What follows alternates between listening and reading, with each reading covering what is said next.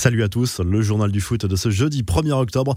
Tout ça pour ça, après plus de deux semaines de polémiques, de vidéos analysées dans tous les sens et d'expertise en tout genre, la commission de discipline de la LFP a décidé de ne pas sanctionner Alvaro González et Neymar pour leur comportement lors du dernier Classico PSGOM. L'explication est toute simple, il est impossible de prouver formellement qu'il y a eu des insultes racistes du Marseillais à l'encontre du Brésilien ou de Neymar contre Hiroki Sakai. Alvaro González s'est réjoui de la décision de la commission de discipline je n'ai jamais été et je ne serai jamais une personne raciste. Merci beaucoup à l'OM pour la confiance et la loyauté, ainsi qu'à nos supporters pour toute cette tendresse, a écrit le Marseillais sur Twitter. Pas de quoi perturber à Neymar tout de même, qui après son audition par visioconférence a passé sa soirée à jouer en ligne. Neymar, encore lui, roi de la dette fiscale, selon une liste publiée par le fisc espagnol, la star du PSG, lui devrait encore près de 35 millions d'euros, ce qui fait de lui le plus mauvais payeur du pays. C'est l'année 2017 qui pose problème cette année-là, le Brésilien aurait dû payer à la fois les impôts correspondant à sa prime de prolongation au Barça et les impôts correspondant aux revenus liés à son transfert au PSG dans la mesure où il était résident fiscal en Espagne en 2017. Cette énorme dette restera toujours un frein à un éventuel retour en Liga. Les infos et rumeurs du mercato, comme attendu, Lucas Paqueta a signé à Lyon contre un chèque de 20 millions d'euros. Le Brésilien sort d'une expérience mitigée à l'AC Milan, mais le potentiel du milieu de terrain est bien réel. Lors de la conférence de presse de présentation du joueur, Jean-Michel Aulas et Juninho se sont également exprimés sur la fin du mercato. Jeffren Adelaide, Oussama War et Memphis Depay sont susceptibles de partir.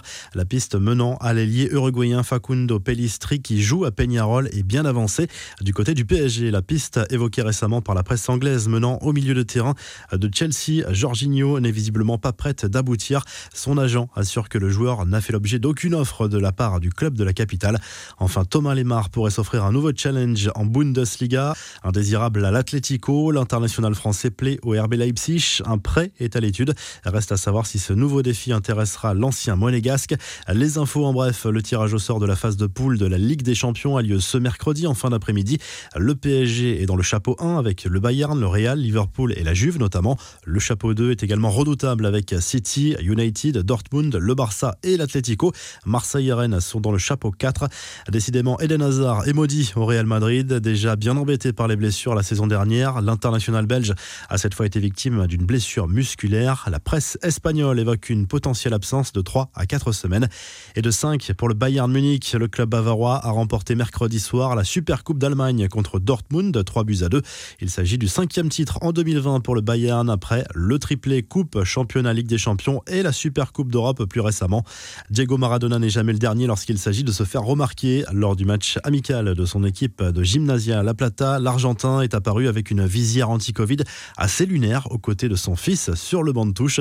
Enfin, la bourde de Kylian Mbappé, l'attaquant du PSG, avait publié mardi une vidéo présentant la version collector de FIFA 21 qu'il venait de recevoir en exclusivité mondiale. Sauf qu'un petit malin a visiblement réussi à lui dérober son code, donnant accès à des bonus à télécharger.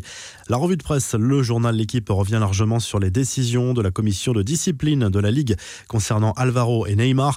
Le quotidien sportif évoque également la liste de Didier Deschamps pour les matchs de l'équipe de France du mois d'octobre avec le retour de Paul Pogba 16 mois après. En Espagne, le journal AS revient sur le succès étriqué du Real Madrid mercredi soir contre Valladolid. Succès 1-0 pour les joueurs de Zidane grâce à un but de Vinicius. Le club merengue compte certes 7 points en 3 matchs de Liga mais c'est un début de saison plutôt poussif dans l'ensemble. Le Mondo Deportivo consacre sa une à la nouvelle recrue du Barça, Sergino Dest, qui évoluait jusqu'ici à l'Ajax. Il rejoint la Catalogne. Le latéral latéral droit américain est très apprécié par Ronald Koeman qui avait tenté de le convaincre de choisir la sélection néerlandaise en 2019. Enfin en Italie, tout sport prévient la Juve. Cette saison, la lutte pour le titre sera sans doute très intense. L'Inter Milan et l'Atalanta ont fait forte impression mercredi soir. Victoire 5 à 2 des Nerazzurri sur le terrain de Benevento. Bergame s'est baladé 4 buts à 1 à l'Olympico contre la Lazio Rome. Vous retrouvez l'actu foot sur topmercato.com, l'appli Top Mercato et à très vite pour un nouveau journal du foot.